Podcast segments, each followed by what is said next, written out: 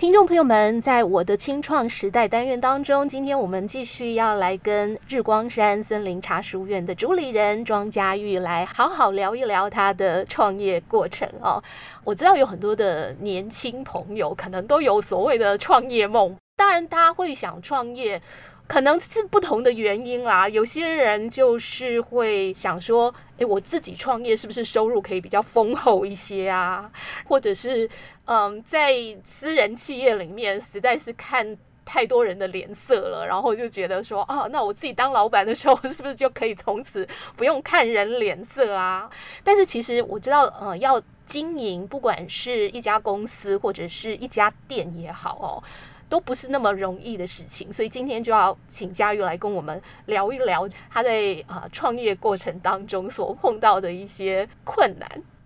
其实，呃，真的要鼓励，就是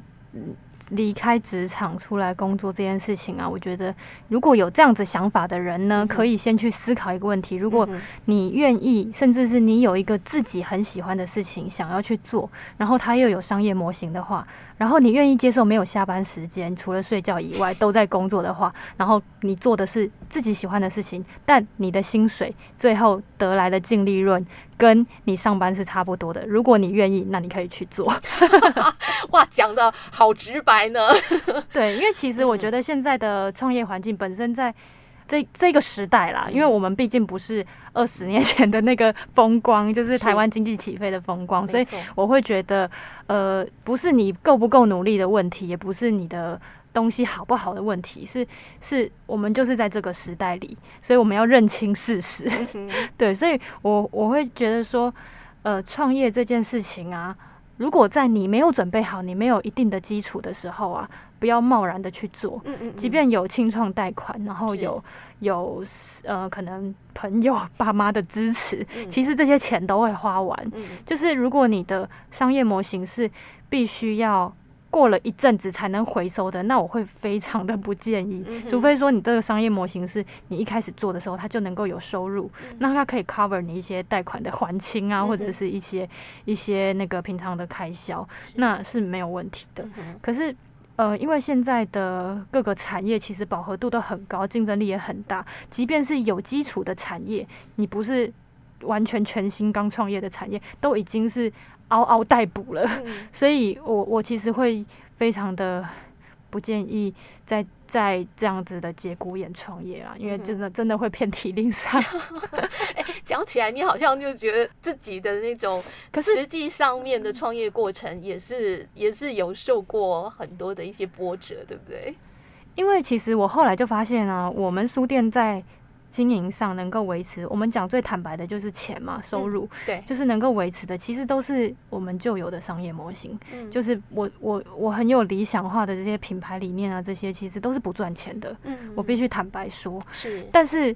这个是我也认清一件事情，就是。对啊，我就是有本来的基础去去做我的稳定收入，就像很多大型企业为什么要赚好钱之后成立基金会，然后再去做需要花钱的事情。所以我会觉得说，你不要觉得，我也不觉得我需要有很大的憧憬，说我要去教育社会，去改变这个环境什么的。我是我觉得那个力量是很单薄的，就是说，如果你还没有到达那一定的门槛，然后你要。呃，一昧的靠自己的力量去做，其实是会很辛苦的。那最后辛苦到最后你自己垮掉了，那我觉得也没有太大的意义。是，对，所以我会觉得，呃，如果你真的是只是为了想离开职场，不想要上班打卡、下班打卡的这样的工作的话，那你可以先呃。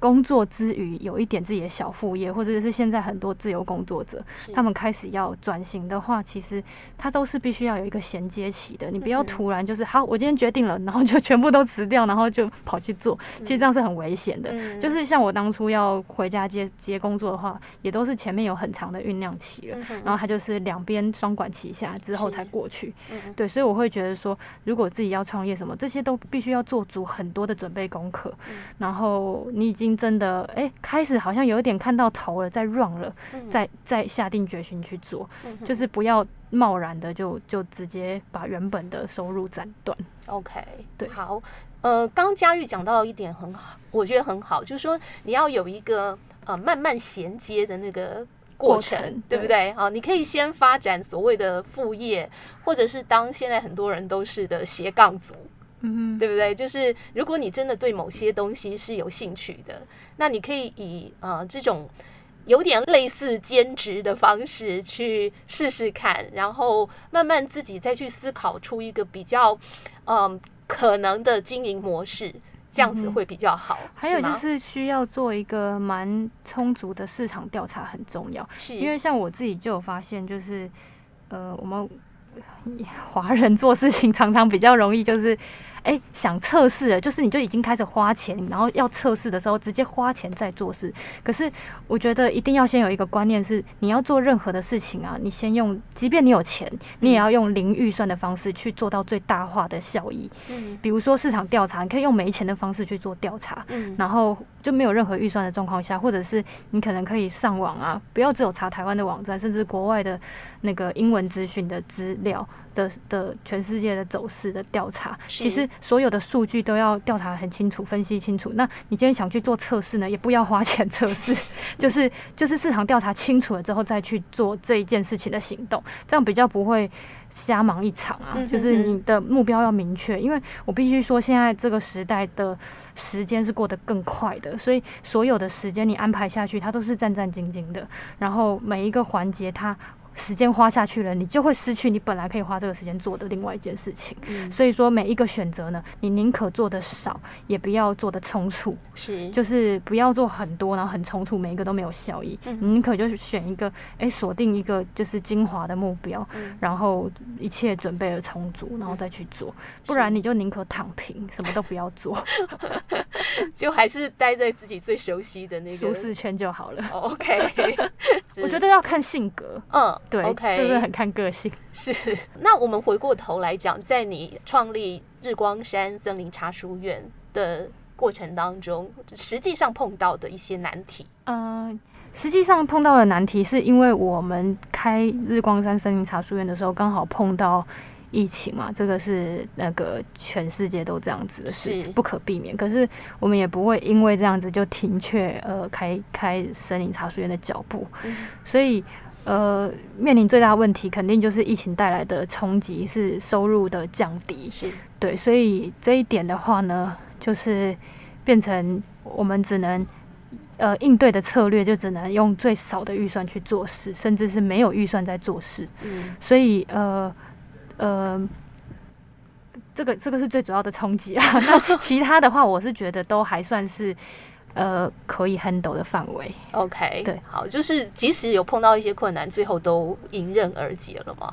对，因为我觉得我算是呃，过去已经有一些传统产业的基础，就是，是呃，面对到一些困难什么，对我来说都还算是比较可以解决的事情。嗯哼，对，OK。那在疫情的这一两年，你们是怎么撑下来的？呃，其实因为我们开书店这件事情本身就有评估过，就是我们不会用太大的开销的方式在经营，所以我们呃只要没有太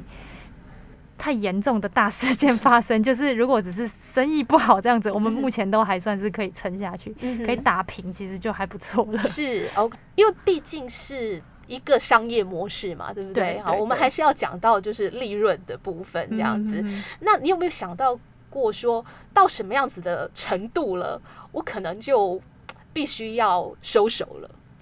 呃，其实因为书院啊，如果有机会，听众朋友可以去我们罗东林场的森林茶书院参观的话呢，嗯、真的要好好把握。嗯，因为呢，能够有企业愿意提供这样子的平台，然后你根本就不用花半毛钱就可以进去欣赏到这些东西，然后坐下来就能够好好看一本书的这样的空间，其实它背后是必须要有很大的付出跟代价的。那这个付出代价呢，我们可能是用别的东西来补，因为现在的社会结构其实是复杂的，不是。是说你看了这间店，它就是靠这间店的商业模式在经营。嗯，往往其实大部分我们看到的很美的店，看起来预算花很多的店，其实都不是靠它这间店的商业模型在支撑的。是，对。那所以我们也一样，就是我们可能有本来其他其他公公司既有的商业模型在支撑，然后再去做一个这样子的形象出来。因为这个形象其实是一种我们的品牌实践啦，就是我们希望是比较对呃，算是对社会有点贡贡献的一个产业，然后不是真的要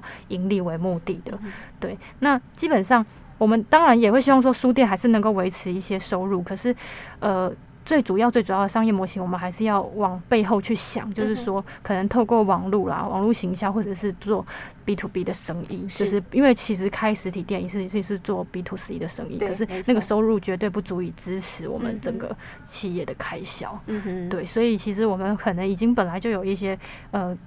背后的商业基础，才会去做这样的事情。OK，好，所以。其实你比较没有像呃有些人，他如果说他就是独立出来哈，开一家小店，然后他有一些那种呃经营成本的压力，对不对？嗯、呃，我算是双管齐下。嗯嗯嗯嗯，这种模式又不太一样。开店这件事情呢、啊，不要因为开店去必须把你的人。关在那里。如果说，因为他很多老板是会自己守店嘛，那你就没有办法出去看看这个世界发生了什么事情，或者是去看说，哎，我们书店还可以加入什么东西。是，所以我觉得保持一定的自由度啊是非常重要的，就是至少要可以顾得起一个 一个店员，然后然后老板还是要可以出去多看，然后呃，我觉得系统化这件事情很重要。就是我在开店的第一个月，我就把所有的。POS 系统啊，然后那个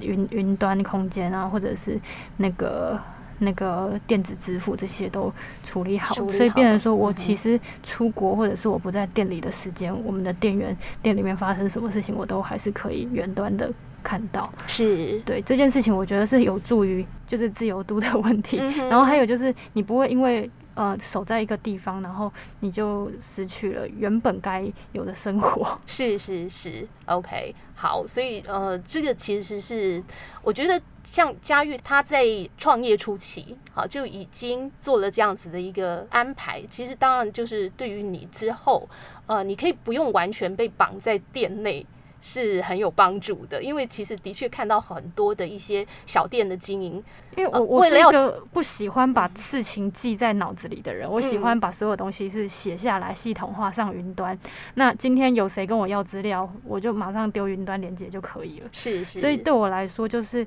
平常就把这些东西整理起来，并不是为了，并不是为了就是整理资料，就是为了要让自己轻松。嗯哼，所以我我是一个。脑子不想装杂事的人，因为我就发现。就是年纪越来越大，事情越来越多啊，脑容量有限，所以我觉得对我来说，我学会最大的课题就是系统化，把所有东西都都都都存存成电子档，这件事情很重要。然后不要老板不要把自己把事情记在自己脑子里，要把它记在某些地方可以交接的。对，那今天如果真的发生发生了一些状况什么的，其实别人是能够比较好的去衔接。嗯哼，我觉得这件事很重要。OK，好，那既然你有的时候其实人不在。店内哦，呃，你自己要另外聘请员工嘛，对不对？对，对。那在这种呃员工的培训部分，有没有什么样子的建议？其实我觉得，我觉得这个时代，因为各地都缺工啊，其实要请到对的呃帮手，其实是非常困难的事情。嗯、对，那这个真的是机运啊！我觉得我就是。可能是可能是比较有福报一点，我请到的店员很优秀，是哦，对，但是就是基本上只要是对的人啊，就不太需要太多言语，其实就就就会合，就是跟你交朋友一样嘛，所以这种东西就是多尝试，是是是，OK，好，今天先跟佳玉聊到这边，谢谢。